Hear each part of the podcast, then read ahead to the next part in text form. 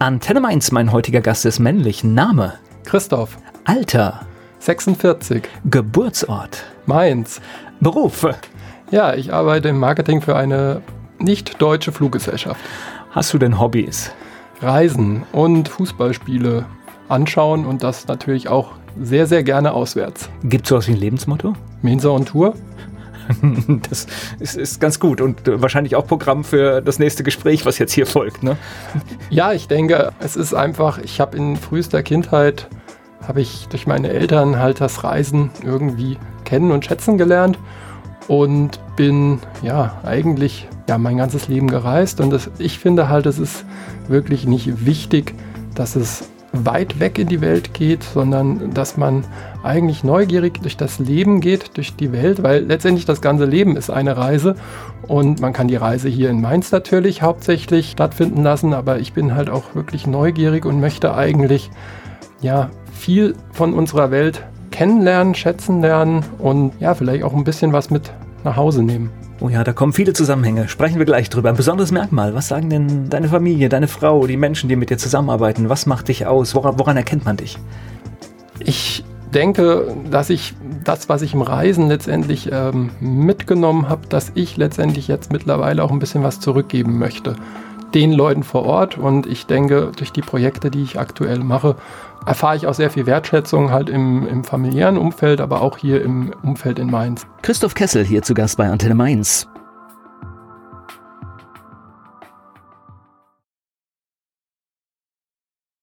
Er nennt sich Mainzer on Tour und über seine Touren und vieles mehr spreche ich mit dem Mainzer Christoph Kessel.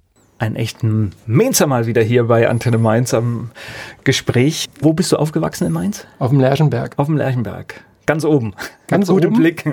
Genau. Und das Schöne am Lerchenberg ist ja, er sieht ja erstmal von außen ziemlich porträtlich aus, so mit den Hochhäusern vielleicht. Aber im Lerchenberg selbst gibt es halt sehr, sehr viel Grün und es ist immer nur ein Schritt über die Panzerstraße in den Oberolmer Wald und da ist man halt direkt in der Natur und das ist mir auch sehr, sehr wichtig. Welche Bedeutung hat denn das ZDF, wenn man dort aufwächst? Hat das eine Bedeutung oder ist es einfach nur da? Also für mich persönlich ist es einfach nur, nur da. Ich war sehr, sehr selten überhaupt mal auf dem Gelände vom ZDF. Ich war nie im Sportstudio oder im Fernsehgarten. Das ist nicht so ganz mein Ding. Aber klar, es ist, äh, die Leute, die da hingehen, sollen das machen. Aber ich war zwar auch schon mal im ZDF, aber im Fernsehgarten war ich auch noch nie, muss ich gerade mal überlegen. Nee, war ich auch noch nie. Nee. Nee, es ist halt einfach da, der Klotz ist da und dieses runde Ding, was glaube ich 1985 entstanden ist, aber es ist einfach ein netter Nachbar. Ein, ein, ein, netter Nachbar. Und die ganze Kindheit da oben verbracht, ja? Genau, also ich wohne auch immer noch auf dem Lerchenberg. Ich bin in meinem Leben einmal umgezogen und ja, weil für mich ist einfach Heimat wichtig. Für mich ist sogar der Lerchenberg wirklich irgendwie sehr wichtig, wie gesagt, wegen dieser Naturbezogenheit. Was ich halt total schön am Lerchenberg finde, ist, man ist innerhalb von einer Viertelstunde, 20 Minuten mit dem Bus oder jetzt auch mit der Mainzelbahn in der Stadt.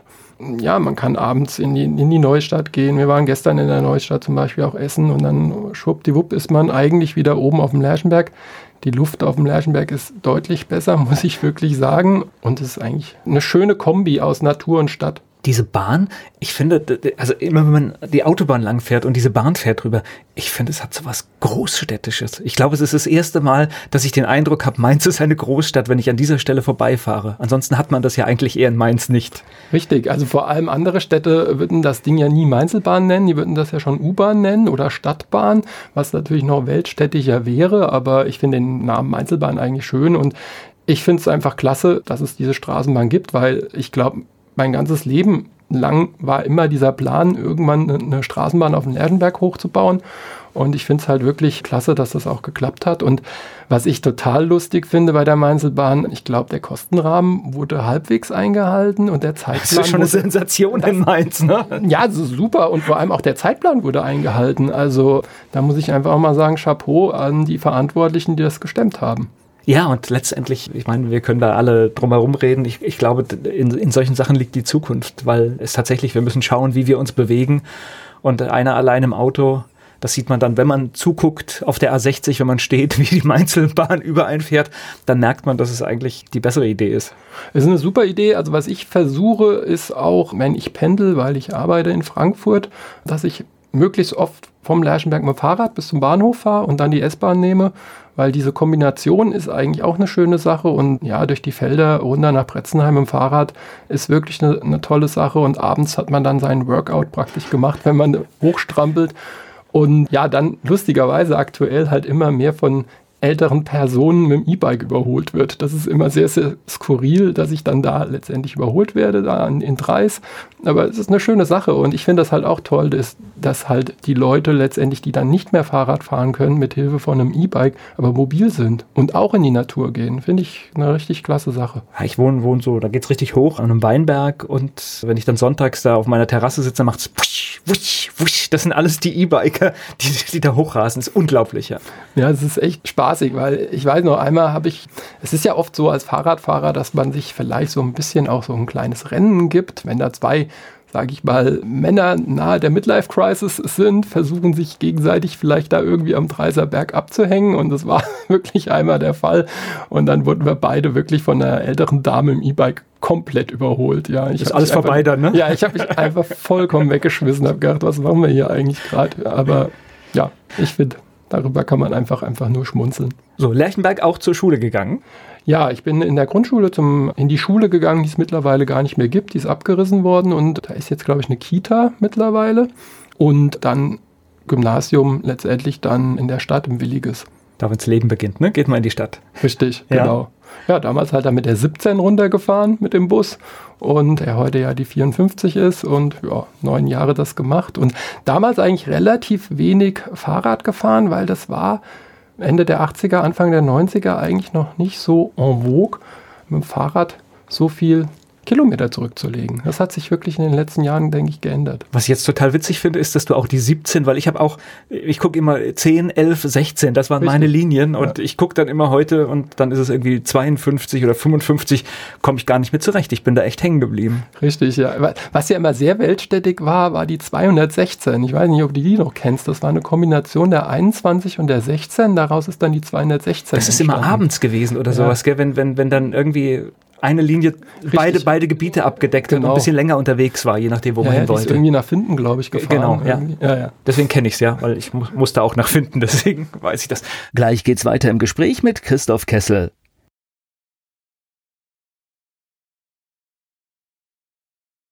Ein Mensa on Tour, zu Gast, beruflich und privat hat er viel mit Reisen zu tun und darüber spreche ich mit Christoph Kessel. Meine Lieblingsfrage, warst du denn ein guter Schüler?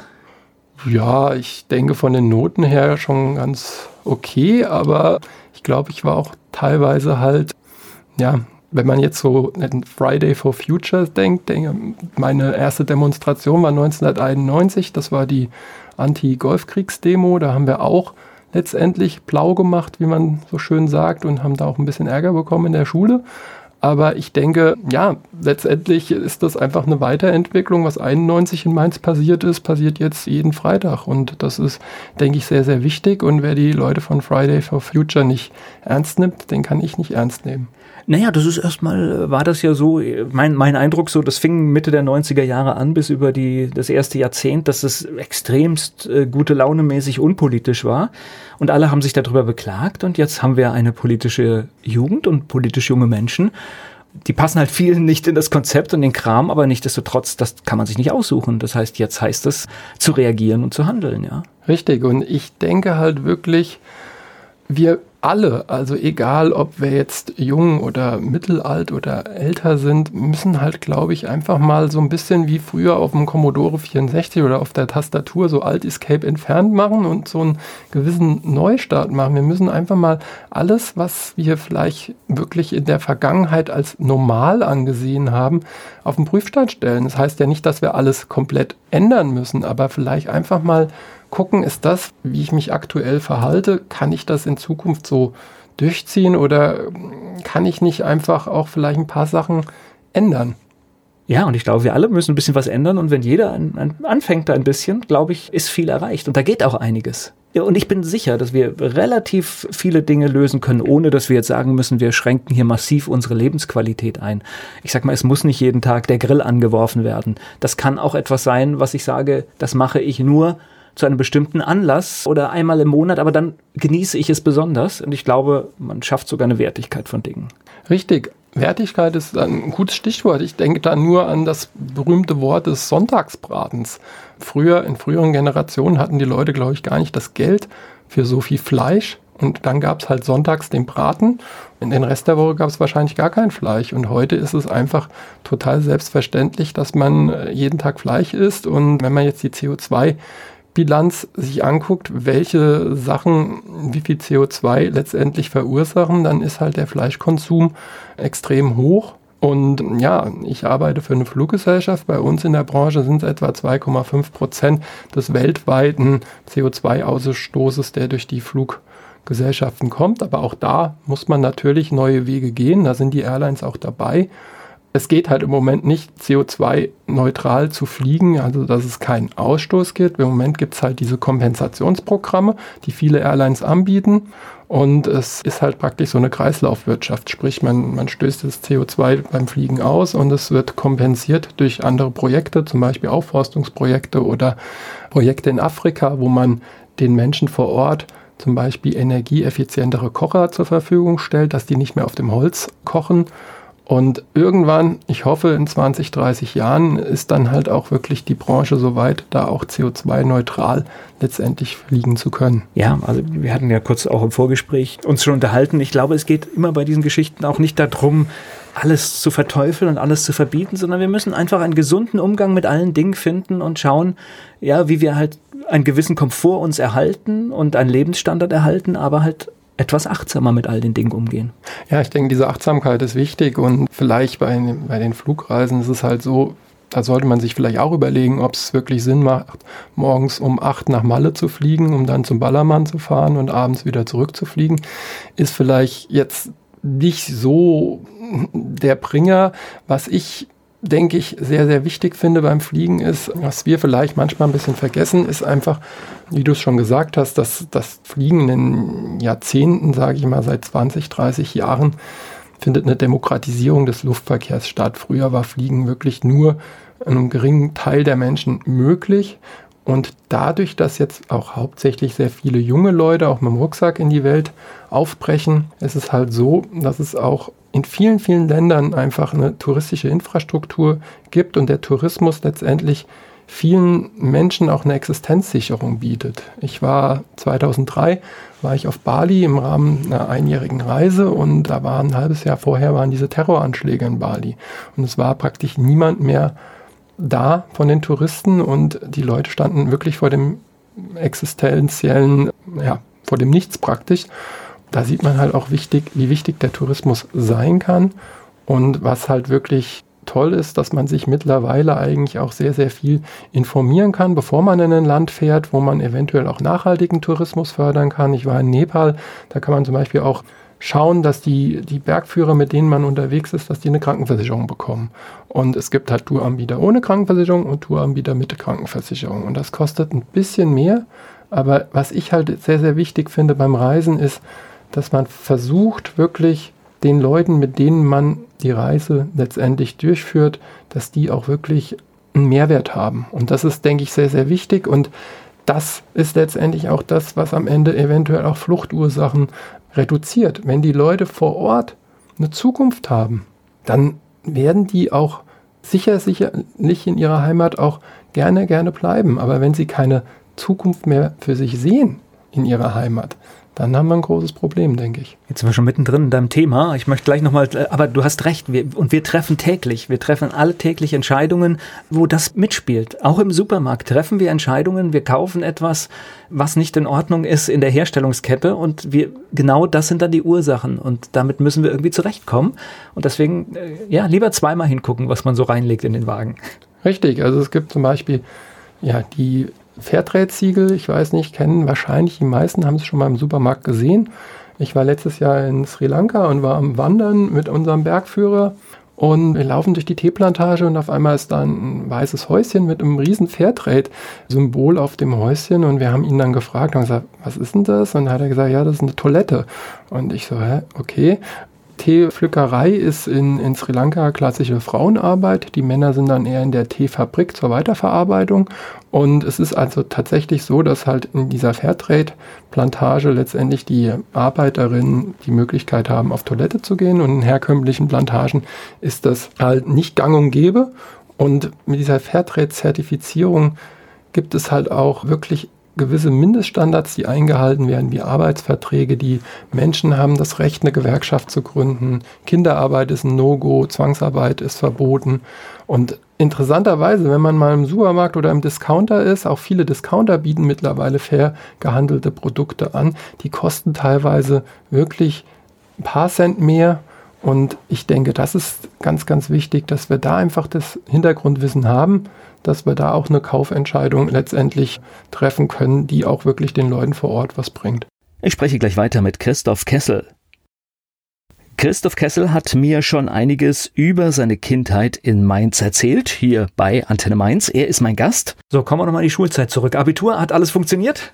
Abi hat funktioniert, kein Problem. Okay, und nach der Schule, dann ist ja immer die Frage, studiert man, was macht man, was hast du gemacht? Bei mir war es einfach die Sache letztendlich. Ich wollte reisen und ich habe mir dann gesagt, okay, was ist das teuerste am Reisen? Das ist der Flugpreis. Und deswegen habe ich entschieden, okay, ich muss gucken, dass ich in der Luftverkehrsbranche. So taktisch, ja? Ja, so taktisch war das letztendlich. Also, das äh, war 1992. Und ja, ich habe mir dann gesagt, okay, ich mache eine Ausbildung erstmal als Luftverkehrskaufmann. Habe dann letztendlich so ein bisschen die theoretischen Grundlagen, um im Luftverkehr letztendlich viele Sachen zu machen. Ich bin dann kein Pilot oder auch kein Flugbegleiter, aber ich sag mal, die Sachen, die letztendlich im operativen Bereich gemacht werden müssen, die hatte ich dann, dann auch dann, wie gesagt, auch diese Kaufmenschengeschichten und so fing das an. Und danach durfte ich dann ein Jahr Zivildienst machen, weil das gab es damals noch. Das Schöne war, nach den drei Jahren, die ich Ausbildung gemacht habe, war ich in der Lage, letztendlich erstmal 1995 das erste Mal eine richtig große Reise zu machen. Da war die Idee, ja, wir fahren einfach von Mainz mal einfach nach Süden, so weit wie es geht. Und es hat tatsächlich geklappt. In zehn Wochen sind wir von Mainz bis Kapstadt gefahren. Okay. Zwei Kumpel von mir, die gerade Abi gemacht haben. Und danach habe ich halt, wie gesagt, dann den Zivildienst gemacht in der Lebenshilfe auf dem Mainzer Lerchenberg. Und ich muss einfach sagen, ja, so Zivildienst, freiwilliges ökologisches Jahr, freiwilliges soziales Jahr, das sind wirklich so Sachen, wo, wo man wirklich mal sich auch mit einer Sache auseinandersetzt. Du hast es vorhin angesprochen, taktisch habe ich mich da so ein bisschen in Richtung äh, den Luftverkehr dafür entschieden, aber in dem sozialen Bereich zumindest mal 12, 13 Monate gearbeitet zu haben und ja, mit den Menschen zu arbeiten. Das war wirklich eine ganz, ganz tolle Sache, weil wir waren letztendlich für die Menschen da so ein bisschen, um ihre Freizeit zu gestalten. Das heißt, wir haben eigentlich immer erst nachmittags gearbeitet, war für Zivis natürlich richtig cool, weil da konnte man abends ins Kutz gehen nach der Arbeit und ja, eine schöne Zeit haben.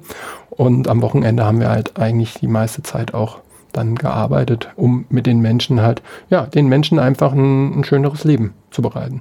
Okay, ist auch ein gutes Gefühl. Ja, fand ich auch. Also ich finde es wirklich klasse, wenn man letztendlich nicht so zielstrebig, so sage ich mal, so einen Plan hat und das wirklich so abhakt. Also bei mir, ja, wie gesagt, ich hatte halt einfach die Lust zu reisen, aber ich fand es halt wirklich gut, dass da dazwischen eigentlich einfach mal dieses Jahr geschoben wurde vom Staat, mir vorgegeben, als Pflichtveranstaltung sozusagen.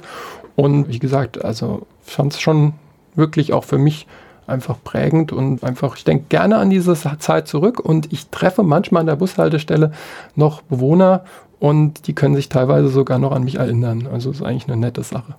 Wo kommt denn dieses Fernweh, dieses Reisefieber her? Kommt das aus der Familie? Wart ihr schon immer viel unterwegs oder wo, wann ist das entstanden? Ja, es ist also mit meinen Eltern entstanden und die waren mit mir, ich glaube, ich war ja das erste Mal mit etwas über einem Jahr in Österreich. Das war so die erste Reise. Kann ich mich natürlich nicht mehr dran erinnern. Aber wir sind in den 70er Jahren relativ viel gereist und dann war es so in den 80ern, war es mehr so der Urlaub mit dem Auto oder so. Aber was ich total spannend fand, war, wir sind damals in, den, in Jugoslawien unterwegs gewesen. Da war, das war auch nicht unbedingt so der Standard, dass man in Jugoslawien reist. Und das war auch so ein bisschen das erste Mal, was ich dann auch wirklich so in Anfang der 90er gesehen habe, dass sich Sachen einfach ändern können. Wir waren an Plätzen in Bosnien, die berühmte Brücke von Mostar, Mostar, die ist im Bürgerkrieg kaputt gegangen. Und es ist einfach so für mich auch wirklich als junger Mensch das Gefühl gewesen, das, was man hat oder das, was ist, das ist keine Garantie auf Ewigkeit. Und es war wirklich eigentlich sehr, sehr traurig zu sehen. Wir waren in Sarajevo ja, wie gesagt, wir waren in, in sehr vielen Teilen Bosniens, in, in Kroatien, in Montenegro und das hat mich auch geprägt und jetzt auch im weiteren Verlauf des Lebens war ich, ich war zum Beispiel zweimal in meinem Leben in Syrien. Und wenn ich dann daran denke, dass vielleicht viele meiner Gastgeber heute nicht mehr leben wegen dem Bürgerkrieg, das macht schon nachdenklich und zeigt mir auch immer wieder, was wir aktuell eigentlich seit 70 Jahren für ein Glück haben, dass es in Mitteleuropa keinen Krieg gibt, dass wir die EU haben und ja, letztendlich glauben, das ist alles selbstverständlich, aber es ist leider nicht so selbstverständlich, dass wir in Frieden mit Franzosen leben, unseren anderen Nachbarn.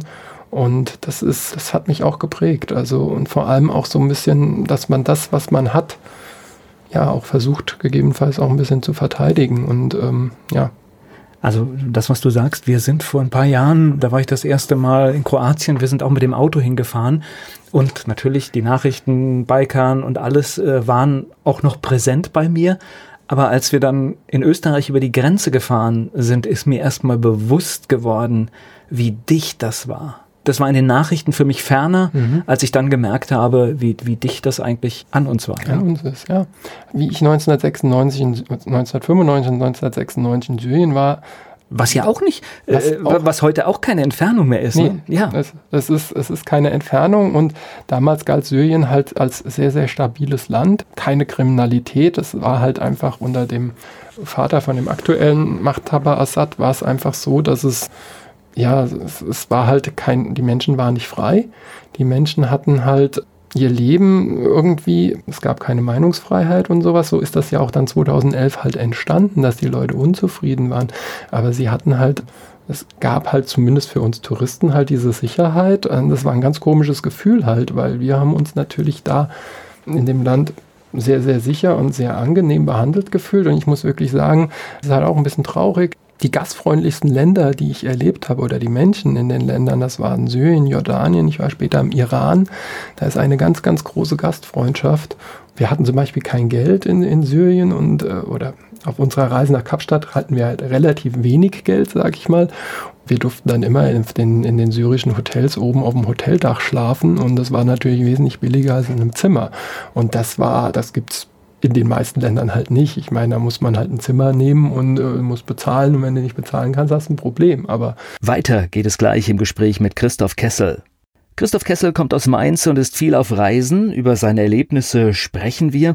Gerade ging es um Reisen nach Syrien, Jordanien. Das war Thema und dort ging es um die Gastfreundschaft, die dort eine große Rolle spielt. Er durfte unter anderem auf dem Dach eines Hotels schlafen und vieles mehr. Christoph Kessler hier zu Gast bei Antenne Mainz. Also ich fand es auch wichtig, es ist halt nicht so ein Durchschnochen gewesen, sondern wir wussten, dass man fragen kann weil es war damals auch nicht Usus, dass man einfach nach Syrien oder Jordanien reist. Wir sind ja auch über Land gereist, also wir sind wirklich ja, die sogenannte, ja, es war jetzt nicht die Balkanroute, aber wir sind dann von Budapest halt über Rumänien und Bulgarien in die Türkei gereist. Und es war halt einfach wichtig oder die einzige Möglichkeit, sich zu informieren vorab, waren wirklich noch Reiseführer aus Papier.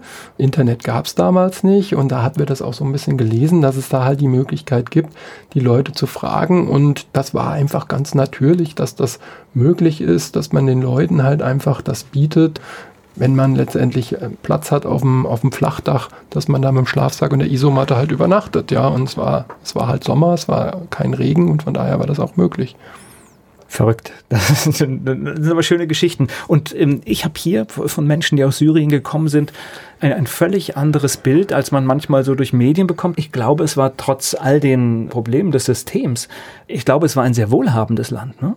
Ja, es gab, also es gab auf jeden Fall eine Zumindest eine in den breite, urbanen es Räumen, ja. Es gab eigentlich eine richtig breite Mittelschicht. Man hat eigentlich fast keine wirklich sehr, sehr armen Menschen. Also es musste da keiner Hunger leiden oder so. Also es war auch so ein gewisses, es war ja, glaube ich, so ein bisschen auch sozialistisch angehaucht. Die, ich glaube, Syrien und, und, und die Sowjetunion oder Syrien und, und Russland haben ja immer noch so ein bisschen eine enge Bande, sage ich mal. Also es gab letztendlich ein gewisses, würde ich sagen, ein gewisses soziales Netz eigentlich da. Und ja, man hat eigentlich keine, ständig keine Bettler oder so getroffen. Also den Leuten ging es sage ich mal, vergleichsweise, was das Materielle angeht, halt schon okay, aber es ist halt auch immer diese, diese geistige Freiheit. Menschen möchten halt ihre Meinung sagen. Es gibt Blogger, es gibt Journalisten. Wenn die dann kritisch berichtet haben, war das Leben dann wahrscheinlich für die nicht mehr ganz so angenehm. Und deswegen ist das ja an diesen arabischen Staaten 2011 auch entstanden, dieser arabische Frühling. Was ich jetzt so gerade rausgehört habe, mit den Eltern ging das aber, das waren noch so diese klassischen Reiseziele, die ich auch in den 70er Jahren, da ist man halt nach Österreich, dann irgendwann Südtirol, vielleicht mal Italien, Spanien, das waren so erstmal die ersten Ziele, die du wahrscheinlich genau. in der Kindheit und in der Jugend kennengelernt hast? Also ich war sehr, sehr viel in der Schweiz unterwegs, sehr viel wandern mit den Eltern und daher vielleicht auch diese Naturverbundenheit. Ja, wir sind eigentlich nicht mehr ab Anfang der 80er Jahre geflogen, weil ich auch eine Schwester habe und meine Eltern konnten sich den, den Flug einfach nicht für vier Leute leisten. Es war einfach, damals gab es keine Billigflieger, wir hatten es gerade in dieser Demokratisierung des Luftverkehrs. Fliegen war damals einfach für eine vierköpfige Normalverdienerfamilie eigentlich nicht bezahlbar. Also ich sag's mal zu meiner Schulzeit, da war das, wenn jemand einen Austausch in die USA hatte durch irgendeine Gelegenheit, das war ein Einzelfall. Ja. Da gab es mal in einer Jahrgangsstufe eins oder zwei, die das Privileg hatten, dass sie das bezahlen konnten. Das ist so meine Wahrnehmung. Genau. Die anderen konnten es nicht. Richtig. Und wie gesagt, also ich hatte dann als Kind war ich, wie gesagt, glaube ich, zwei oder dreimal waren wir mit dem Flugzeug in Tunesien und Marokko das war damals eigentlich schon, das war privilegiert, aber damals war ich halt noch Kleinkind und meine Schwester praktisch ein Kind und da war das halt vom Tarif her günstiger, aber mit ab zwölf Jahren giltst du in der, in der Airline-Branche eigentlich als Erwachsener und hast halt den, den Erwachsenentarif und es war dann halt einfach finanziell nicht mehr möglich. Deswegen bin ich dann das erste Mal am Silvestertag 92 wieder geflogen und dann halt auch direkt halt wohin, wo man vielleicht nicht unbedingt seine erste Flugreise hinmacht. Wohin? Wir sind nach Kenia geflogen. Es war so, mein Kumpel mit dem ich Abi gemacht habe auf dem Williges, der hat auch Zivildienst gemacht, der hat auch in der Lebenshilfe Zivildienst gemacht. Während ich halt angefangen habe, die Ausbildung zu machen, hatte er halt, wie gesagt, dann praktisch diesen Resturlaub, den man, man fängt im September an und hat ja eigentlich erstmal zwei, drei Monate so eine Urlaubssperre und muss dann irgendwann Urlaub nehmen. Und wir waren halt immer eigentlich in den Alpen wandern. Und ja, zur Jahreswende in den Alpen wandern ist nicht so eine gute Idee. Und dann hat er gesagt, lass uns doch auf den Kilimanjaro steigen.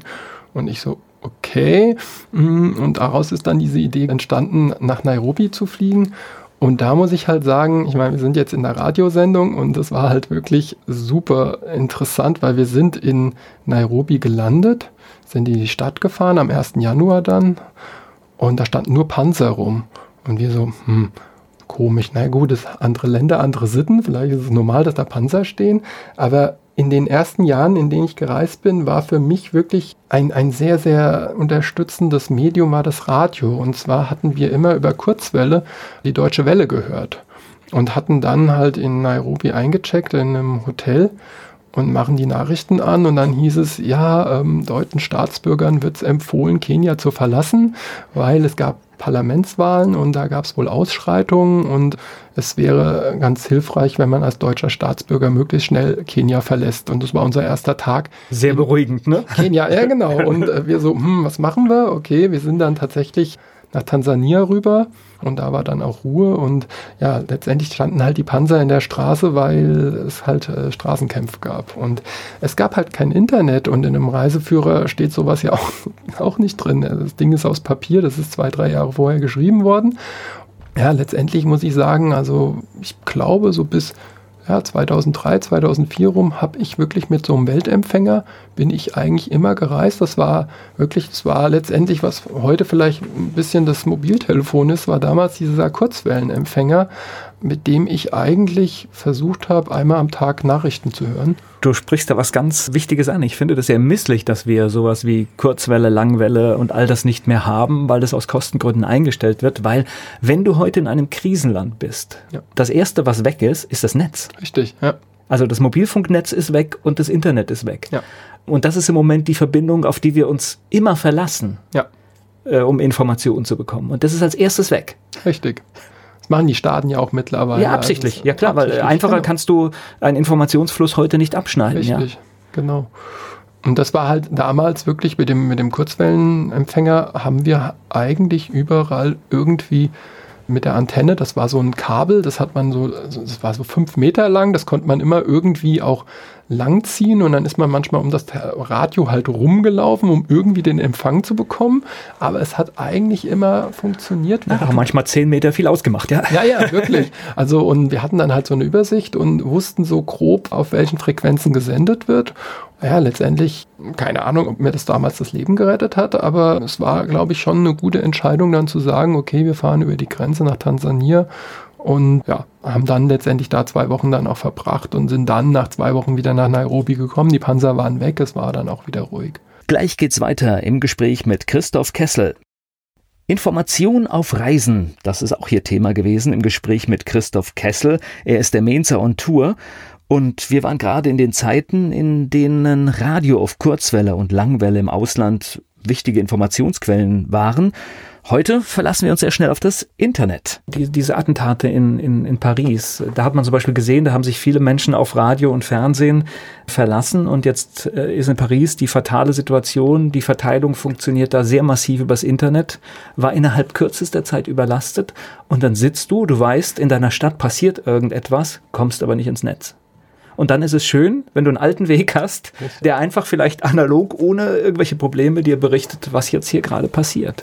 Eben, und es gab halt auch damals nicht wirklich so Fake News, das ist halt auch nochmal so eine Ge Geschichte, sondern es war halt wirklich damals, ja, Deutsche Welle, das war die Bibel das war einfach, das, was da berichtet wurde, war, denke ich, auch einfach ernst zu nehmen und war halt einfach ein, ein gutes Hilfsmittel, auch eine, eine Reise auch zu überleben sozusagen. Na, ist auch ein Privileg, das wir mitnehmen. Das ist mittlerweile auch nicht mehr in jedem europäischen Land gewährleistet, dass du neutrale Informationen bekommst. Das ist leider, wenn du in den Osten gehst, auch schon eng. Ja, das ist, es ist einfach, ja, ich sage immer wieder, ich nehme sehr viele Ideen in vielen Ländern halt auch mit und sage, das könnte man vielleicht in Deutschland besser machen, weil ich glaube, wir haben manchmal so ein bisschen das Gefühl, dass wir in Deutschland sehr, sehr, sehr, sehr viel richtig machen. Und vieles ist ja auch richtig. Also ich muss ganz ehrlich sagen, ich bin, bin super froh, dass ich in Deutschland geboren bin. Das ist ein Privileg, das haben viele nicht. Man kann viel über Deutschland kritisieren, aber wir haben hier noch ein einigermaßen soziales Netz und das gibt es halt in vielen Ländern gar nicht. Viele Leute wissen überhaupt nicht, wie sie am nächsten Tag eigentlich überleben können. Aber es gibt halt auch, wie gesagt, immer wieder Ideen letztendlich, die man aber auch mitbringt. Und ja, letztendlich. Ich glaube, wir sind nur träge und ängstlich. Das ist unser Problem. Wir müssen die Angst über Bord werfen und auch diese Trägheit, die sich halt in 60 Jahren, 70 Jahren einschleicht, ja? Ja, ich denke, das ist halt einfach, dass wir Ungewissheit immer als Bedrohung sehen und nicht als Chance. Und ich bin halt 2000 zwei bin ich einfach ein Jahr lang mal um die Welt gefahren.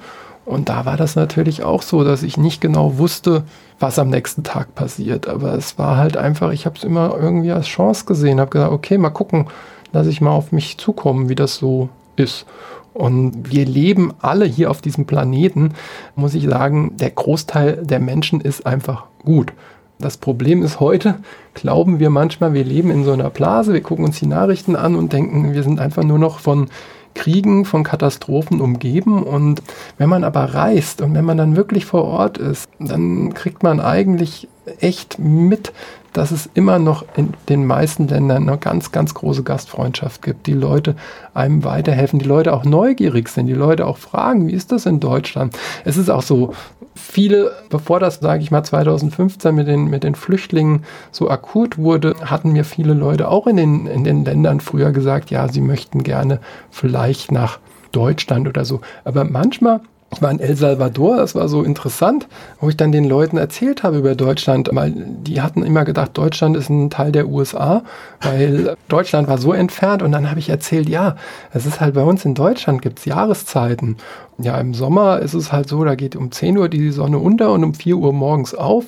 Und im Winter ist es halt schon um 16 Uhr unten und geht erst um 8 Uhr auf. Und dann hat er mir gesagt in El Salvador, also, nee, dann bleibe ich doch lieber in El Salvador, weil bei uns geht einfach jeden Tag die Sonne um 6 Uhr auf und geht um 18 Uhr unter. Das ist mir viel zu kompliziert bei euch in Deutschland. Und es ist halt irgendwie so, sind so nette Gespräche, die man einfach mit den Leuten auch hat. Und ja, viele Leute glauben auch, dass es bei uns nur Wohlstand gibt. Und wenn ich dann auch erzähle, es gibt auch bei uns arme Menschen und es ist auch ein, natürlich ein gewisses Privileg, dass ich jetzt hier reisen kann, erzähle aber auch oft, dass ich halt aufgrund meines Berufs, weil ich für eine Fluggesellschaft arbeite, relativ günstig an die Tickets komme, letztendlich dann auch nicht so reich bin, wie sie halt glauben.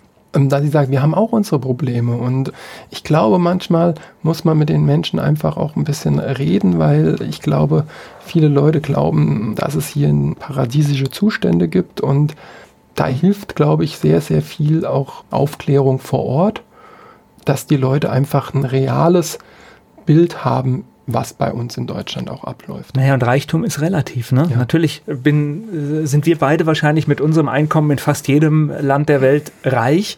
Hier bei uns aber ist es normal. Richtig. Ja, ja also da sind wir weder reich noch, noch arm, sondern wir sind einfach, wir gehören irgendwie in die Mitte. Gleich geht's weiter im Gespräch mit Christoph Kessel. Ein Mainzer on Tour. Christoph Kessel ist hier zu Gast bei Antenne Mainz. Jetzt habe ich so viele Länder schon gehört. Gibt es so einen Flecken, wo du noch gar nicht warst? Gibt es überhaupt noch Ziele? Was heißt eine Weltreise? Das heißt wirklich alles? Ja, also die Idee war, ich bin 2002 war ich bei dem Aufstiegsspiel bei Eisern Union Berlin mit Mainz 05, weil ich halt, wie gesagt, sehr, sehr gerne als auf Auswärtsspiele fahre. Das war mein erstes Auswärtsspiel. Das haben wir ja leider vergeigt, sind nicht aufgestiegen und ich war irgendwie völlig fertig und gleichzeitig hatte ich Nachdem ich den Zivildienst beendet hatte, hatte ich noch ein Fernstudium drangehängt, habe aber bei einer Fluggesellschaft gleichzeitig gearbeitet, sprich also Vollzeit gearbeitet und Fernstudium gemacht und war damit fertig praktisch. Und dann habe ich gesagt, ich möchte jetzt echt nochmal irgendwas anderes machen, als jetzt in diesem Trott weiter wieder zweite Liga, nicht aufgestiegen, jetzt einfach weiterhin arbeiten. Nee, ich möchte jetzt einfach mal ein Jahr raus. Und habe das mit meinem Arbeitgeber abgesprochen und das war dann in Ordnung. Der hat mir das, heute sagt man, Sabbatical gegeben. Das gab es damals eigentlich gar nicht so richtig, aber Arbeitgeber war, war, war d'accord und auch, dann. Auch schon weitsichtig, ne? Ja. Ja, weil das gehört ja auch dazu. Manchmal Richtig. brauchen Menschen halt auch mal Veränderungen, um einfach wieder neu durchstarten zu können. Ja. Richtig, es war einfach auch so, dass ich dann einfach die Idee hatte, von Mainz Hauptbahnhof nach Mainz Süd zu fahren. Die Idee haben halt viele dauert fünf Minuten und ich habe gesagt, ich mache es jetzt genau andersrum. Ich bin halt in Mainz Hauptbahnhof gestartet mit dem Regionalexpress nach Saarbrücken und habe dann Interrail gemacht bis nach Schottland und bin dann mit dem Schiff über die Färöerinsel nach Island und dann musste ich dann doch mal fliegen, aber eigentlich hatte ich Lust einfach einmal um diese Erde rum bis Mainz Süd, was ja heute römisches Theater heißt, zu fahren und möglichst ohne Flugzeug. Und ja, ich bin dann halt über, über Nord-, Mittel-, Südamerika und den Pazifik, da musste ich dann, über den Pazifik musste ich fliegen. Bin dann mit einem kleinen Propellerflugzeug von Australien nach Osttimor und wollte dann eigentlich von Osttimor wirklich bis Mainz Süd ohne Flugzeug das Ganze zurücklegen, aber es war halt damals SARS, diese Lungenkrankheit ist ausgebrochen, in, zunächst in China, dann in Vietnam. Und auch da musste ich dann einfach auch umdisponieren und saß dann halt in Bangkok, habe gesagt, okay, erstmal in Bangkok leider den zweiten Nichtaufstieg in Braunschweig mitbekommen von Mainz 05. Das war schon mal, also ich war danach genauso fertig, glaube ich, wie in der alten Försterei. Das, das war 2002 oder Das was? war 2002 war das bei Union Berlin, 2003 dann in Braunschweig, wo letztendlich die Mainzer 4-1 gewonnen haben mit vier Toren von Benny Auer, aber leider wurde in Frankfurt halt so lange gespielt, bis die Eintracht so viele Tore geschossen hat, dass sie dann doch wegen einem Tor dass sie mehr erzielt haben, dann in die erste Liga aufgestiegen sind und Mainz ist dann wieder Vierter gewesen. Wie ja, hast du das mitbekommen? Weil Internet war da, aber es war noch nicht bei weitem nicht das, was wir heute kennen. Ne? In Thailand schon. Das okay. ist ja, das ist ja, das ist ja jetzt, ist, jetzt, kommt wieder das deutsche Problem. Ja, das deutsche Funkloch-Problem. ja. also oh. es, es, ist, es war ja so, so witzig, weil ich saß. Jetzt erzähl in, mir nicht, dass die schon 250 Mbit hatten zu der Zeit die, oder sowas. Das war total interessant. Ich hatte das irgendwie Liga-Radio, hatte ich irgendwie die Konferenz, konnte ich in, im Internetcafé in Bangkok hören ich wusste, meine Freunde hier aus Mainz, die, sah, die standen, wenn sie nicht in Braunschweig waren, waren sie wohl auf dem Marktplatz, glaube ich. Und da wurde das Spiel, soweit ich weiß, übertragen. Und ich hatte denen dann ständig den Spielstand per SMS damals geschickt, wie es in Frankfurt steht. Und der Witz war, dass halt diese SMS von Bangkok wesentlich schneller auf dem Mainzer Marktplatz war, als dass der, ich glaube, Klaus Hafner das, glaube ich, damals moderiert, als der Klaus Hafner das eigentlich durchgeben konnte. Ja, dadurch, dass die halt in, in Thailand damals schon 2003 schnelles Internet hatten. Und äh, das ist, es ist einfach unglaublich. Wir werden digital gerade komplett abgehängt von der Welt. Ja, ja natürlich, ich, ja. Ich, ich bin im Rumpelbus ein paar Jahre später in, in Thailand auch wieder unterwegs gewesen und da stand irgendwie handschriftlich auf diesem Bus stand WLAN, also stand Wi-Fi und ein Code. Und dieser Bus hatte, ich glaube, das war 2000, weiß ich nicht, 11, 12, hatte schon WLAN. Es war wirklich ein, ein absoluter Ramshackle-Bus, aber hatte WLAN, ja. Und ich meine, ich bin gestern in einem IC gefahren der Deutschen Bahn, der hat heute immer noch kein WLAN. Und es ist einfach, ich bin neulich von, von Berlin nach Rostock mit, mit dem Zug gefahren, da gab es noch nicht mal Mobilfunkempfang. Also ich weiß nicht, was die Leute in Mecklenburg-Vorpommern machen, aber es war einfach nicht möglich. Ständig hat mein Smartphone kein Netz gesagt. Und ich meine, wir brauchen nicht über 5G an jeder Milchkanne zu reden, wenn es noch nicht mal überhaupt ein Handyempfang. Also ich hätte kein Telefongespräch mit Mainz führen können. Und das war vor zwei Monaten. Also das ist halt das Schlimme. Aber lange Rede, kurzer Sinn. Ich bin dann halt ja, von Thailand dann über Burma über Indien dann zurück nach Dubai musste ich dann fliegen mit einem Gastarbeiterflieger, mit einem indischen Gastarbeiterflieger bin ich von Mumbai nach Dubai geflogen. Was ist Gastarbeiterflieger? Und, ja, in den Golfstaaten arbeiten ja sehr, sehr viele Inder und Pakistani. Ich musste halt irgendwie von, von Indien weiter Richtung Mainz kommen.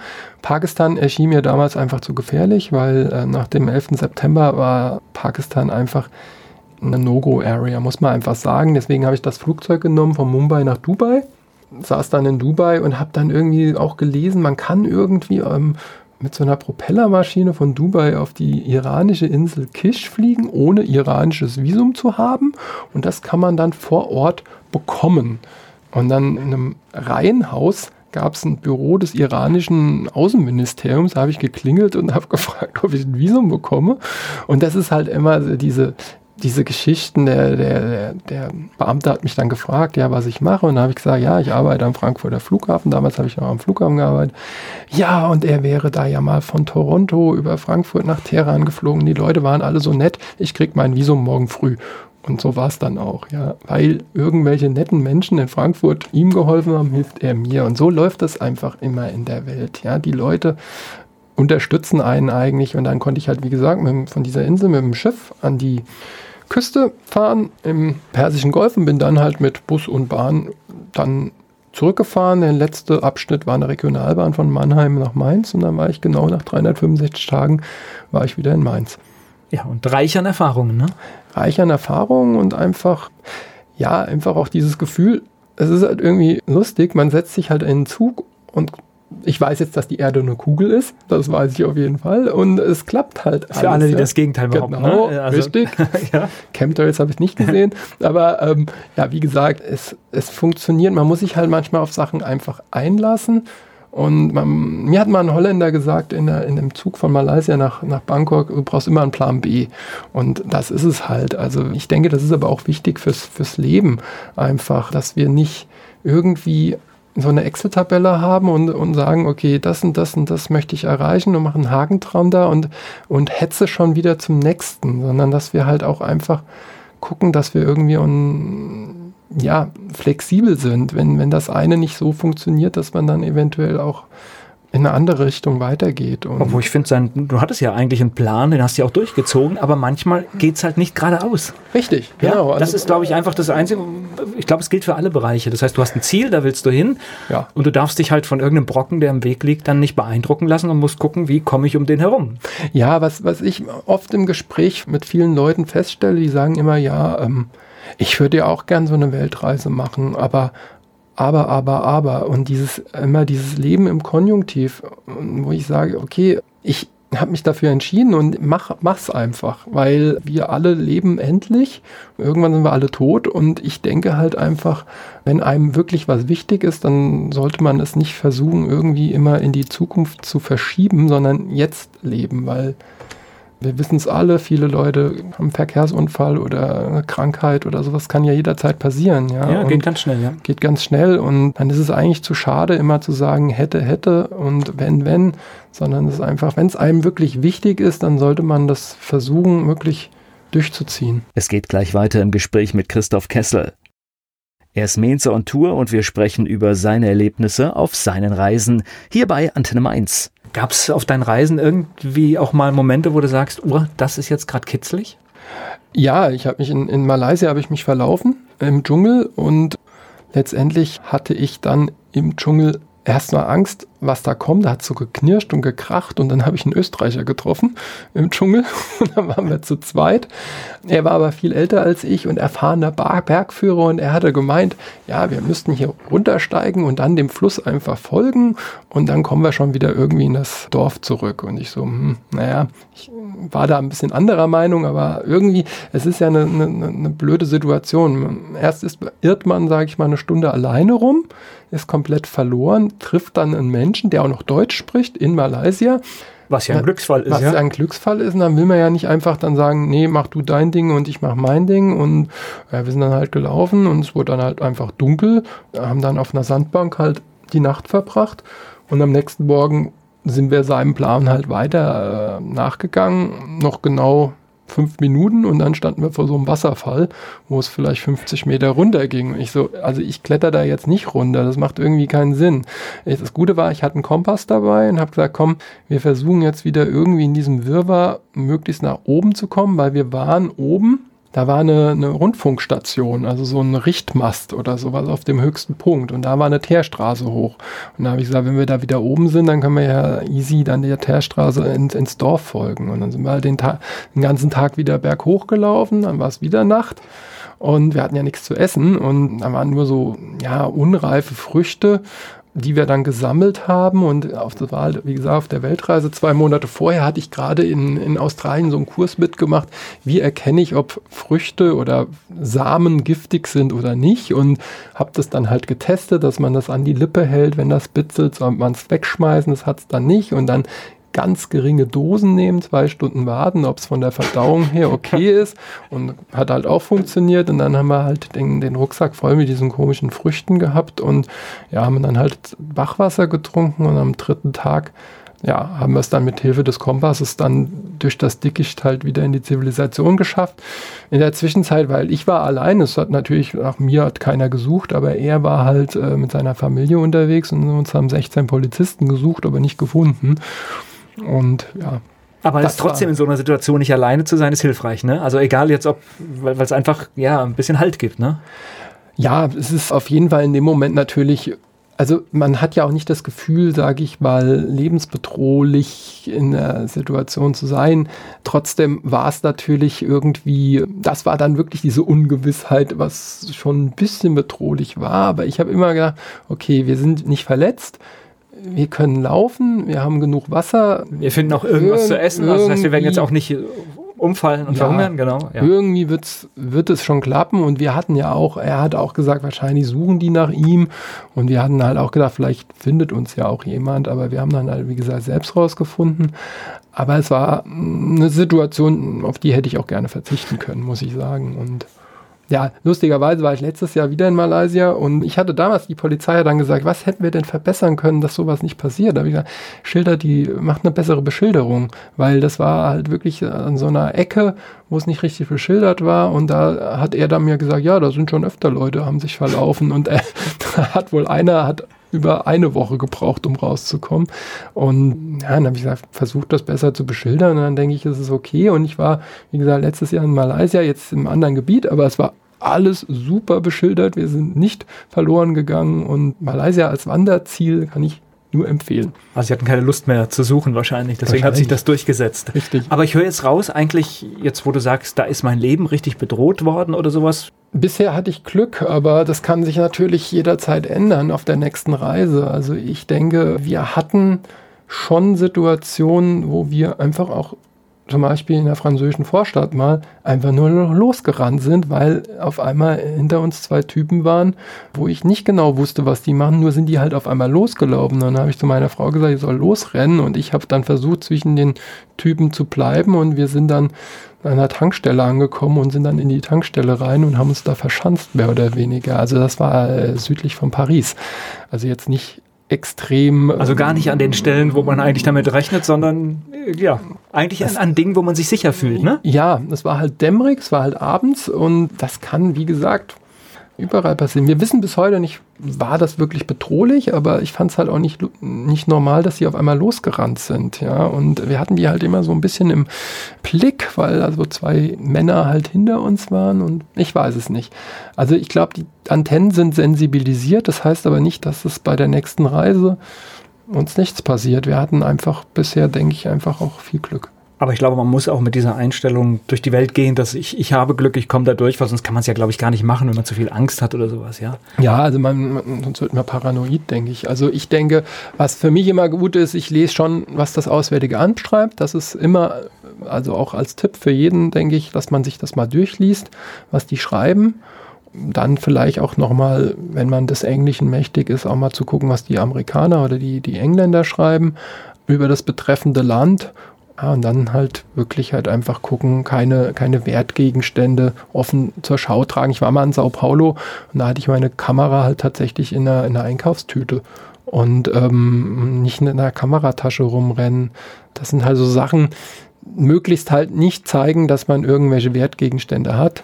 Ja, Smartphones hat man halt mittlerweile fast immer, also von daher. Aber ich glaube, es ist auch keine Besonderheit in den meisten Ländern, weil es dort auch fast überall Smartphones gibt und sie ja. sehen ja jetzt gar nicht. Äh das Problem ist halt, man, man fällt ja meistens, in den meisten Ländern fällt man halt auf, dass man natürlich nicht Einheimischer ist und das zieht halt, sage ich mal, manche Menschen natürlich, die Attraktivität, sage ich mal, bei manchen Menschen wird dadurch halt gesteigert, dass man dann halt schon mal guckt, was da vielleicht, also ist ein Ring am Finger oder Ohrringe oder sowas, also das muss man halt schon gucken, also Halskette oder sowas, also möglichst diese ganzen Sachen am besten zu Hause lassen, um möglichst wenig in Anführungszeichen Angriffsfläche zu bieten.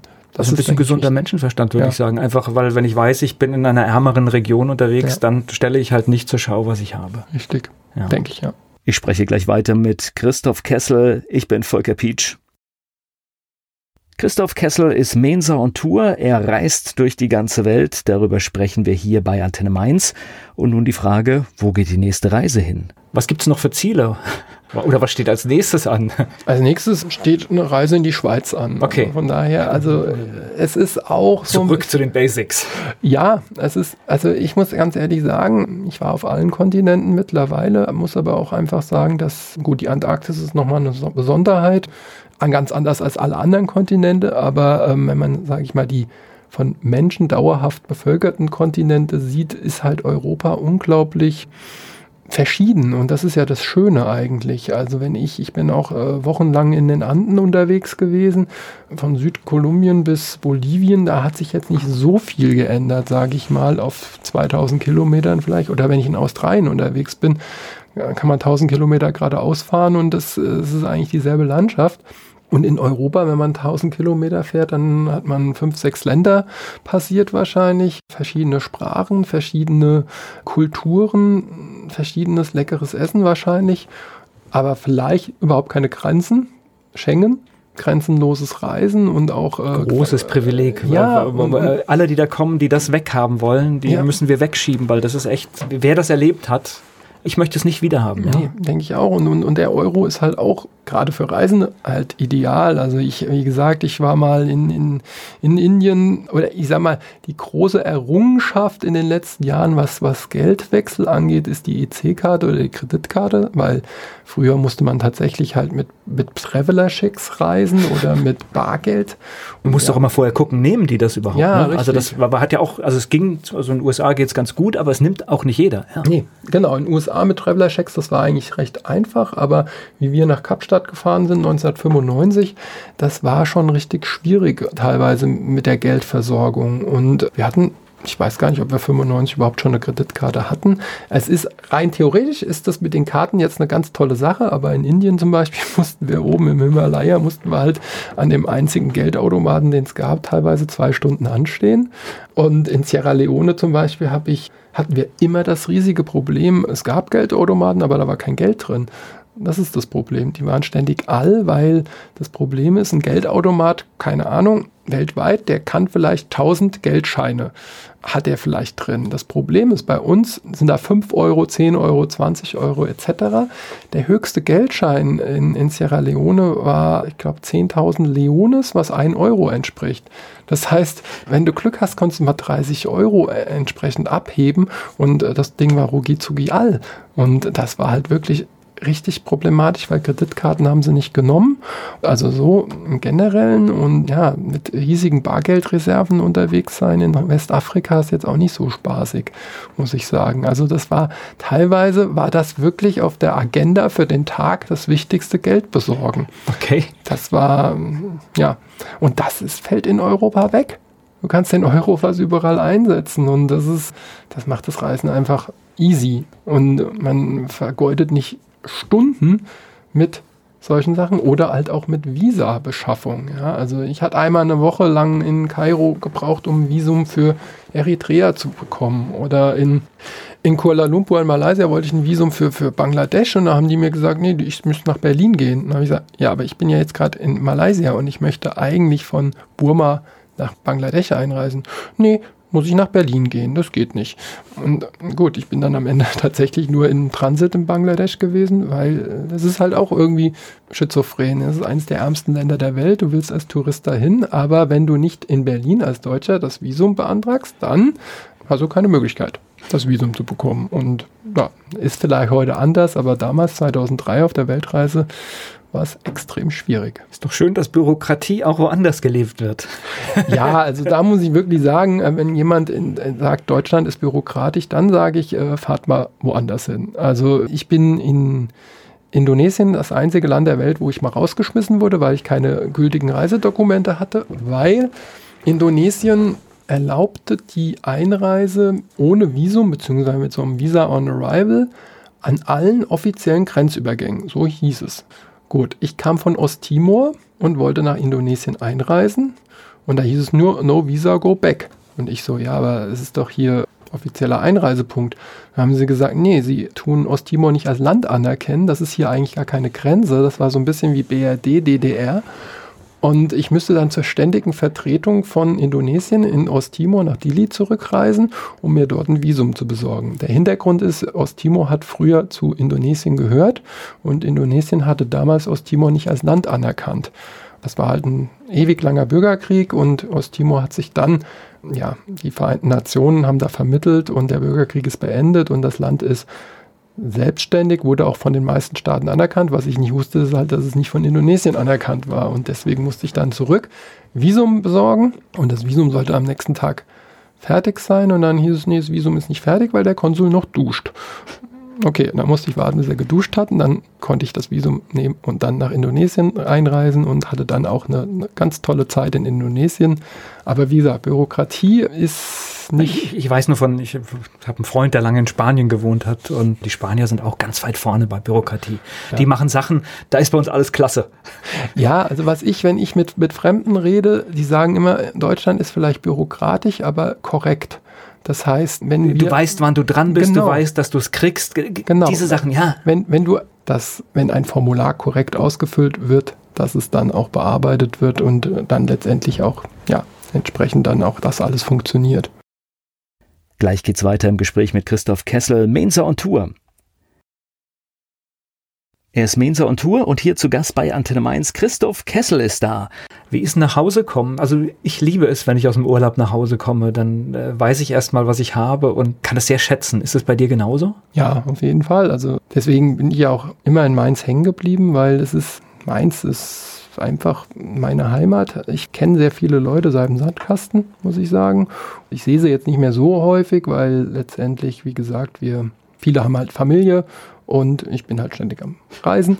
Aber trotzdem ist es halt einfach schön, nach Hause zu kommen und ja, die Stadt einfach mit ihren, mit ihren schönen Flecken zu sehen. Und es gibt ja auch so viele schöne Sachen in, in Mainz. Ich wurde neulich mal gefragt nach den schönsten Plätzen in Mainz. Mir sind erstmal die Fußballstadien und das Fanhaus eingefallen. Muss ich sagen, stimmt auch. Aber ich muss sagen, die Zitadelle zum Beispiel ist auch ein ganz, ganz toller Flecken. Und da bin ich zum Beispiel auch froh, das Open Ohr hat ja auch lange mal auf der Kippe gestanden, so in der Kommunalpolitik, war nicht unbedingt jedermanns Sache. Ja, dieses Jahr politisch äh, zwar von einer Randgruppe, aber angeschossen, auch was nicht in Ordnung ist, ja. Ja, und mittlerweile aber ist es zumindest ein großer Konsens, dass das Open Ohr als, als politisches Festival eigentlich fast einzigartig ist. Und das ist wirklich auch eine, eine schöne Sache, dass es das halt in Mainz auch gibt. Und die Location Zitadelle ist halt toll. Man muss halt immer gucken, klar mit dem Naturschutz, aber ich denke, das wird ja auch mittlerweile auch von der Stadt dann halt auch so geregelt, dass die Leute dann nicht in den Zitadellengraben mehr gehen. War ja früher möglich, man konnte ja früher sogar da zelten,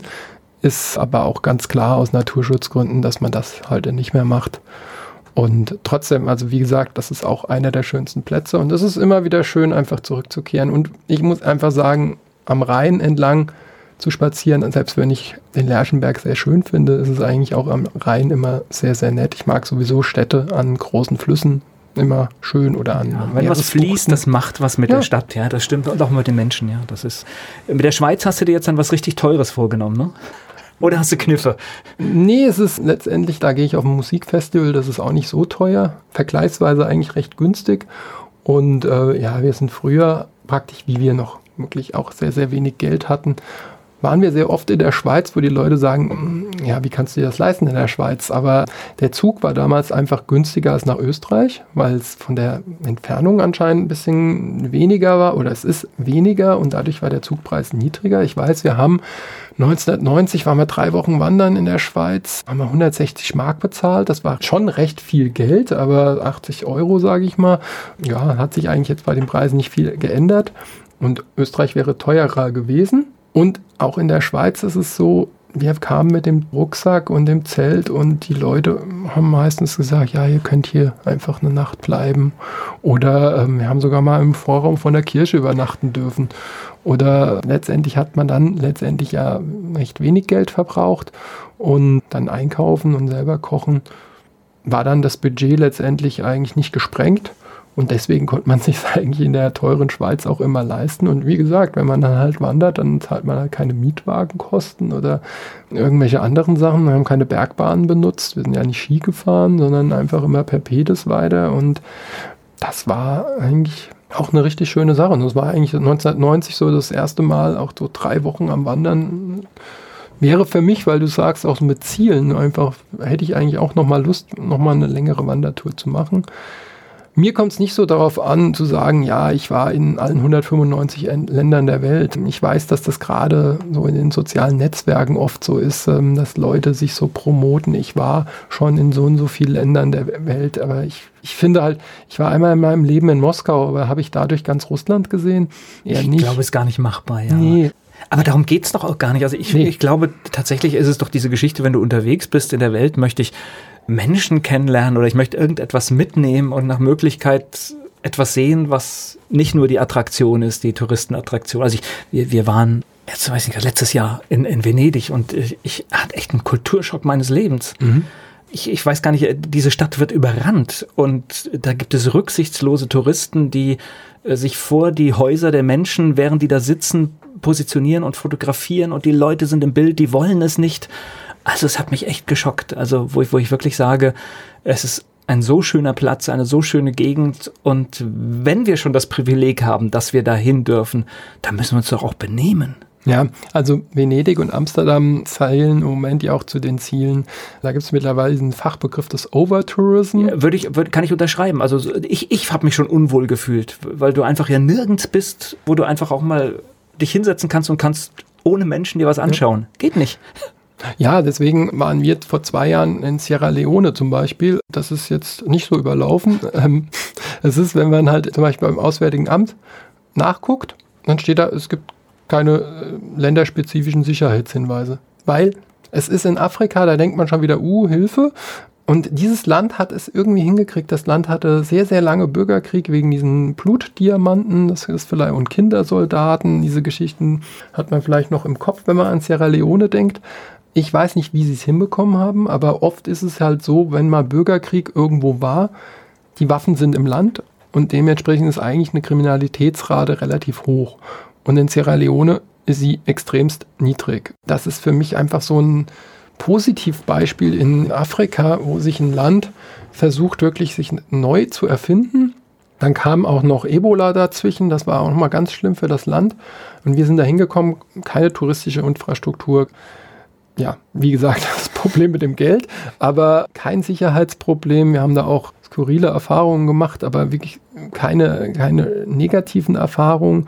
Und das ist eigentlich das Schöne, wenn man unterwegs ist und die Leute sich wirklich freuen, dass man da ist. Also das ist ja das Schöne, wenn, wenn Leute sagen, wir freuen uns, dass ihr zu Gast seid bei uns. Und in Venedig und in Amsterdam freuen sich die Einheimischen, glaube ich, nicht mehr über die Horden. Selbe, es gibt eine, in Paris eine Straße, da rennen alle Instagrammer hin, weil man da halt irgendwie, dass die Bewohner haben ihre, ihre Häuser so in Cremefarben angemalt. Sieht ganz toll aus, aber es ist einfach mega ätzend, weil halt jeder da hin will. Dasselbe auch zum Beispiel äh, teilweise dann in, in Bonn jetzt zur Kirschblüte. Also Bonn ist mittlerweile zum Beispiel ganz, ganz berühmt für die Kirschblüte. Da fahren dann aber Touristenbusse hin, um dann diese ein, zwei Straßen in Bonn sich anzugucken. Es wird geflutet. Jetzt habe ich auch gehört in den Niederlanden, dieser Tulpenpark, dass die Leute die Tulpen platt getrampelt haben, um dann ein Selfie im, im Tulpenfeld zu machen. Gleich geht's weiter im Gespräch mit Christoph Kessel, Mainzer und Tour. Er nennt sich selbst Mainzer on Tour. Christoph Kessel, mein Gast hier bei Antenne Mainz. Wer viele Reisen macht, der erlebt viel und du hast auch darüber geschrieben. Deswegen habe ich auch mein Buch halt so genannt, zu Gast, weil ich denke, es ist immer so eine Geschichte, wir sind hier nur zu Gast, aber auch das muss man auch einfach sagen, wir sind auch als Menschen einfach nur zu Gast auf diesem Planeten. Deswegen sollten wir ihn auch nicht zugrunde richten. Das sollten wir halt auch nochmal einfach im Kopf haben und da einfach auch gucken, dass wir ja, wie gesagt, sämtliche Handlungen einfach überlegen. Ja, wenn, wir, wenn ich morgens pendel in die, nach Frankfurt in der S-Bahn sitzen so viele Leute mit Einweg-Kaffeebechern, ja, wo ich mir sage, es ist doch gar nicht so schwierig, einen Mehrwegbecher zu nehmen. Es gibt ja auch sogar eine, eine Kaffeekette, die 30 Cent Rabatt darauf gibt, ja. Und viele Bäckereien nehmen deinen Becher und du kannst dann letztendlich einfach deinen Kaffee da kriegen und musst nicht dann wieder ein To-Go-Becher und Plastikding dann letztendlich haben. Und das ist, ich glaube, viele Leute sind sich gar nicht so bewusst, man, man, macht sich gar nicht so die Gedanken drüber. Und das wäre halt einfach schön, wenn man einfach so ein bisschen sein, sein Handeln hinterfragt. Und wie gesagt, wir müssen nicht. Und, und das ist das schöne, schöne Beispiel, was ich gesagt habe. Das ist etwas, was nicht im Komfort einschränkt. Ich muss noch nicht mal mein Leben verändern, sondern ich habe einfach einen Becher, den nehme ich morgens mit aus dem Haus, gehe zu meinem Bäcker oder sonst was, lass mir den Kaffee reinmachen in meinem Becher und abends nehme ich ihn wieder mit nach Hause, spüle ihn vielleicht und ja. bringe ihn am nächsten Tag wieder mit. Richtig. Und ich ändere nichts an meinem Tagesablauf, außer dass ich den Becher schon von zu Hause mitnehme. Und so einfach ist es oft, Dinge zu verändern. Ja. Und es ist keine Einschränkung in der Lebensqualität. Nee.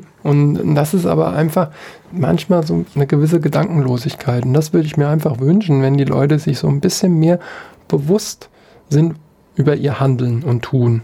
Und ja, wie gesagt, wir haben ja schon über die Reisenden geredet. Ein Tulpenfeldblattranden geht halt gar nicht. Und, und ich muss auch Rücksicht nehmen auf die Menschen, die dort leben. Das ja. heißt, das, wenn jemand nicht fotografiert werden will, kann ich das nicht machen.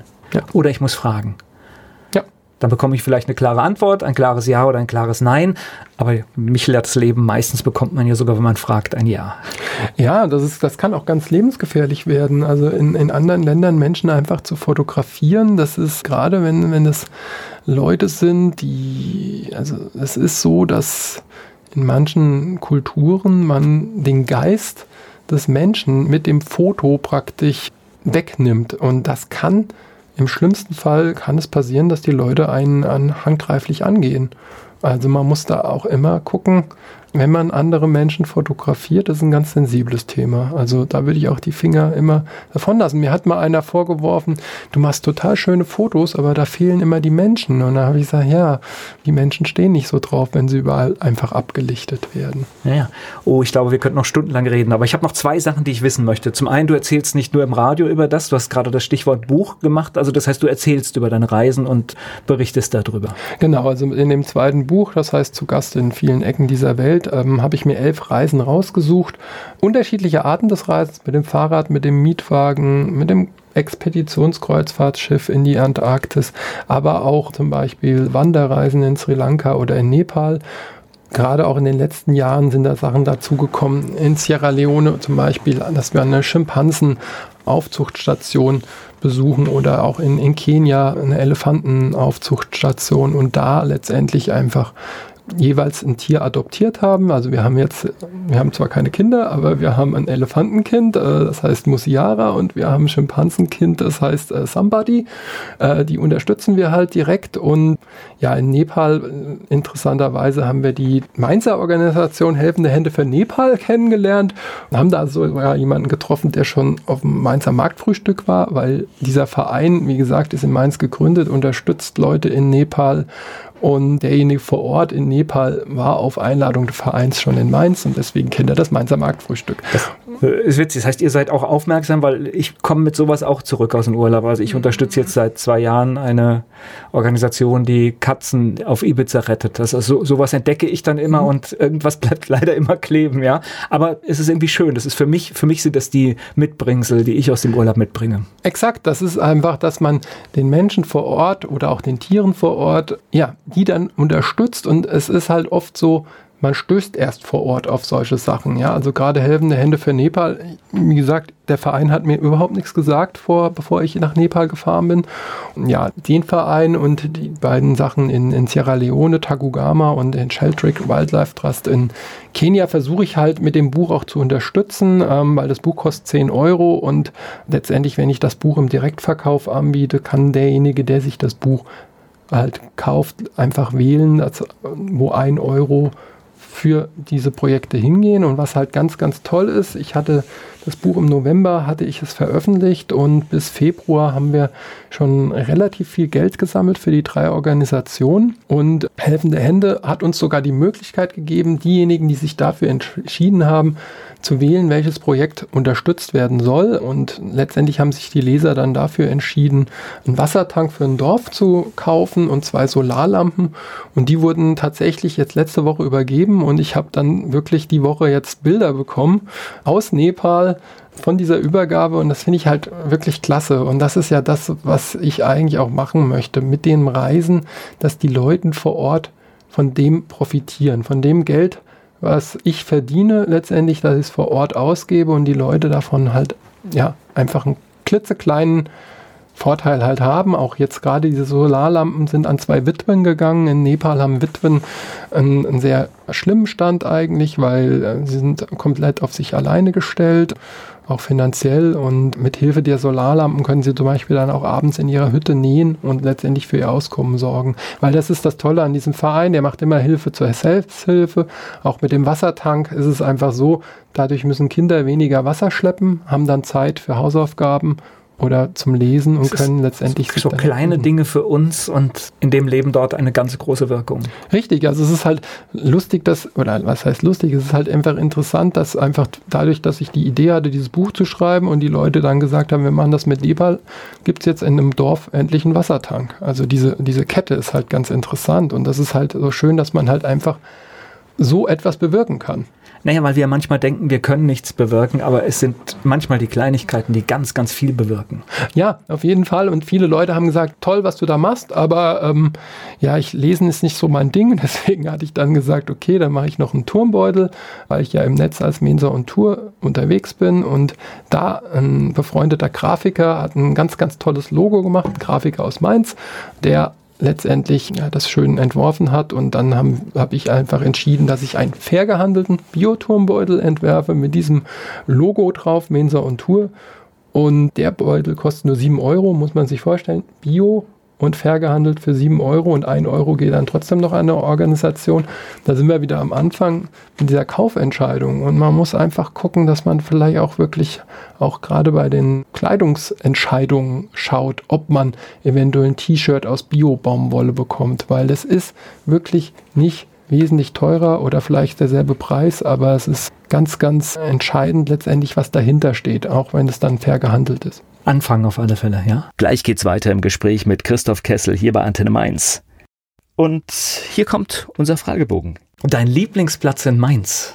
Ja, ich hatte gesagt, eigentlich das Bruchwegstadion. Ich würde jetzt sagen, Fußballrecht das Bruchwegstadion und sonst die Zitadelle. Mainz ist für dich? Meine Heimat. Und Wiesbaden?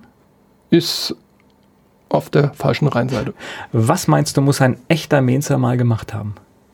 So Bucketlists sind ja eigentlich gar nicht so mein Ding. Ich denke einfach, Leute sollen ihr Leben leben, möglichst bewusst, vielleicht ihr Handeln hinterfragen und sonst eigentlich einfach eine gute Zeit haben, weil ich denke einfach, wir leben in einer, in einer sehr, sehr schönen Stadt, in der sich, ja, wie gesagt, wunderbar leben lässt und das sollten die Mensa einfach genießen und die Menserinnen natürlich auch. Fleischwurst mit Senf oder Handkäse mit Musik?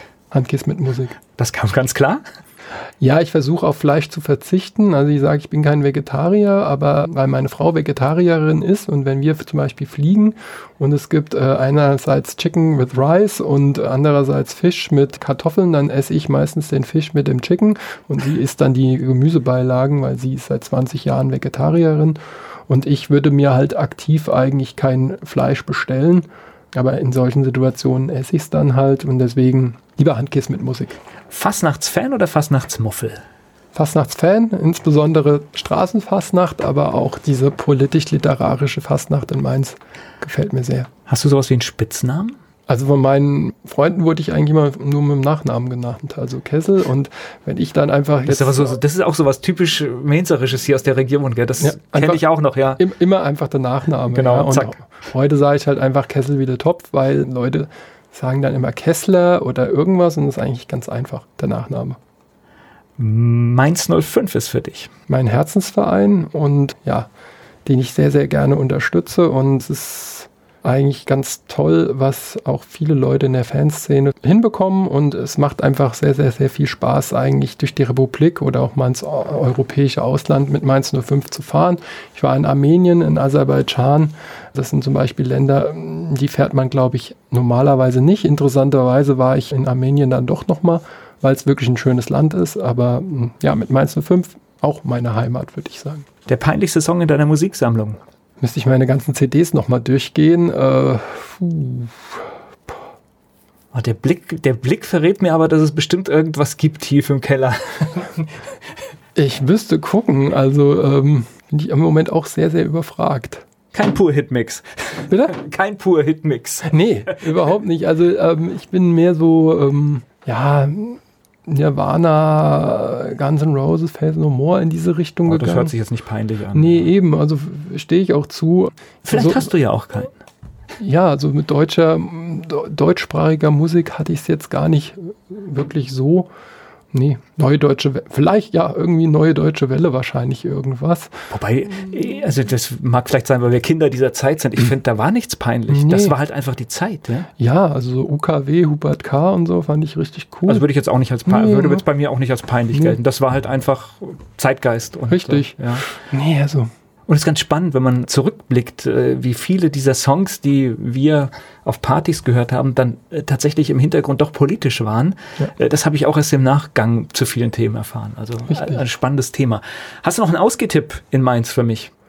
Das Fanhaus Mainz kann ich sehr empfehlen. Das ist ein Projekt, das vor zwei Jahren gestartet ist und es ist praktisch ähm, gegenüber auf dem Hof von der Kühnkunst Rosenbrauerei und bietet mit dem Kulturdonnerstag oft sehr, sehr viele äh, schöne Events an oder Veranstaltungen an. Einfach mal vielleicht auf die Seite gucken, weil es gibt auch Mainzer, die mit der Stadt sehr, sehr verbunden sind, die auch dann zum Beispiel mal im Fanhaus Mainz einen Vortrag halten, wie zum Beispiel Harald Martenstein, Ende August, glaube ich, der ja mit der Stadt zum Beispiel auch noch sehr, sehr verbunden ist und der dann im Fanhaus Mainz da auftritt. Welche berühmte Persönlichkeit möchtest du mal treffen? Ich hätte eigentlich Lust, mal wieder den Kloppo zu treffen, weil ich hatte ihn äh, in Island zum Beispiel bei einem UEFA-Cup-Spiel getroffen und es war eigentlich eine, eine sehr, sehr nette Geschichte, weil Kloppo steigt aus dem Mannschaftsbus aus, wir stehen vor dem Stadion und das Stadion ist einfach zu.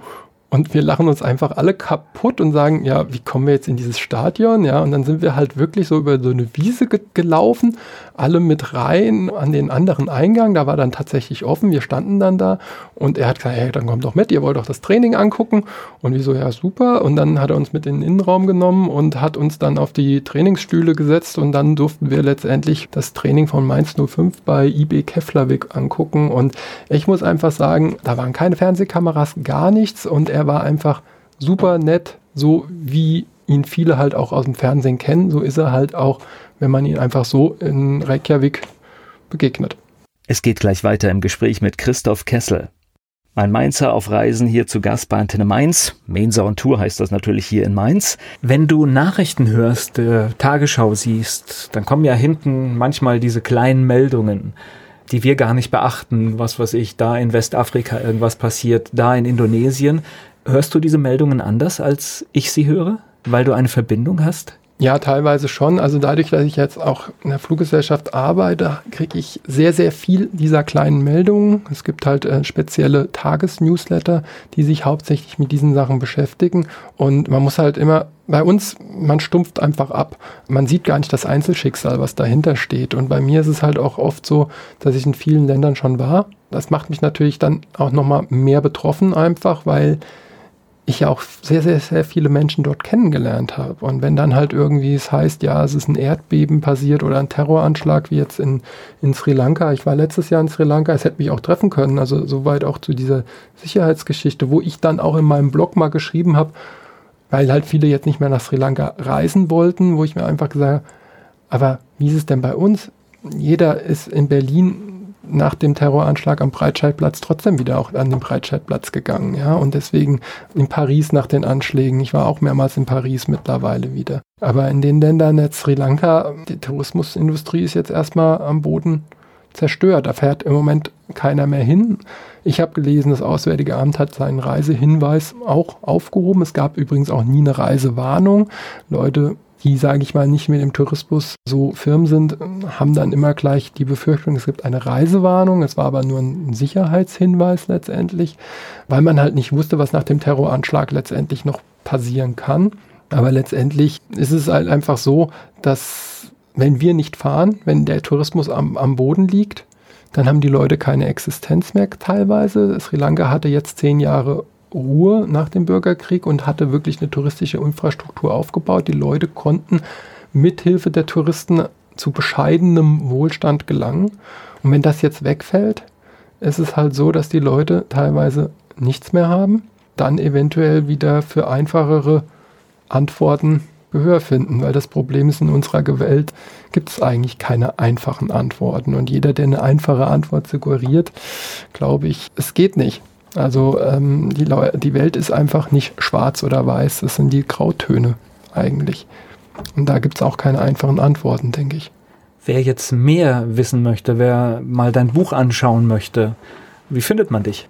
Am besten einfach Internet unter Mensa und Tour googeln und da gibt es dann letztendlich die Webseite und da gibt es alle Informationen zu dem Turmbeutel, auch zu dem Buch, auch zu meinem ersten Buch, die Weltreise, die ich gemacht habe. Das war das erste Buch, was ich 2000 6 geschrieben habe. Das ist letztendlich entstanden aus 52 E-Mails, die ich wöchentlich an Freunde und Bekannte geschrieben habe, weil die interessiert waren. Und daraus ist dann, wie gesagt, ein Buch mit über 50 Kapiteln entstanden. Das heißt, man reist letztendlich Woche für Woche einmal um die Welt von Mainz Hauptbahnhof nach Mainz Süd. Vorträge wäre doch auch ein Thema für dich eigentlich, ne? Schon gemacht? Äh, vor Jahren, aber es ist, das Problem ist einfach, dass man sehr wenig Gehör findet, glaube ich. Es ist schwierig, wenn man nicht, sage ich mal, so Beziehungen so vernetzt ist, ist es sehr schwierig, da letztendlich auch ein offenes Ohr zu finden. Aber kann ich mir vorstellen. Also, äh, wie gesagt, ich denke. Na, ich glaube, es gibt eine Menge Bilder, es gibt eine Menge Geschichten. Also hätte vielleicht Potenzial, ne? Es hätte Potenzial. Schauen wir mal, was die Zukunft so bringt. Social Media findet man dich auch, wenn man möchte? Genau, Facebook, Instagram, Twitter, immer einfach unter Mensa und Tour schauen. Und da auch gerne einfach kommentieren, austauschen. Das ist ja das, was Social Media ausmacht. Auch wenn ich keine blauen Haare habe, stehe ich gerne zum Austausch zur Verfügung. Und äh, ich bin immer noch davon überzeugt, dass Social Media was Gutes ist, weil man mit den Leuten direkt in Kontakt kommt.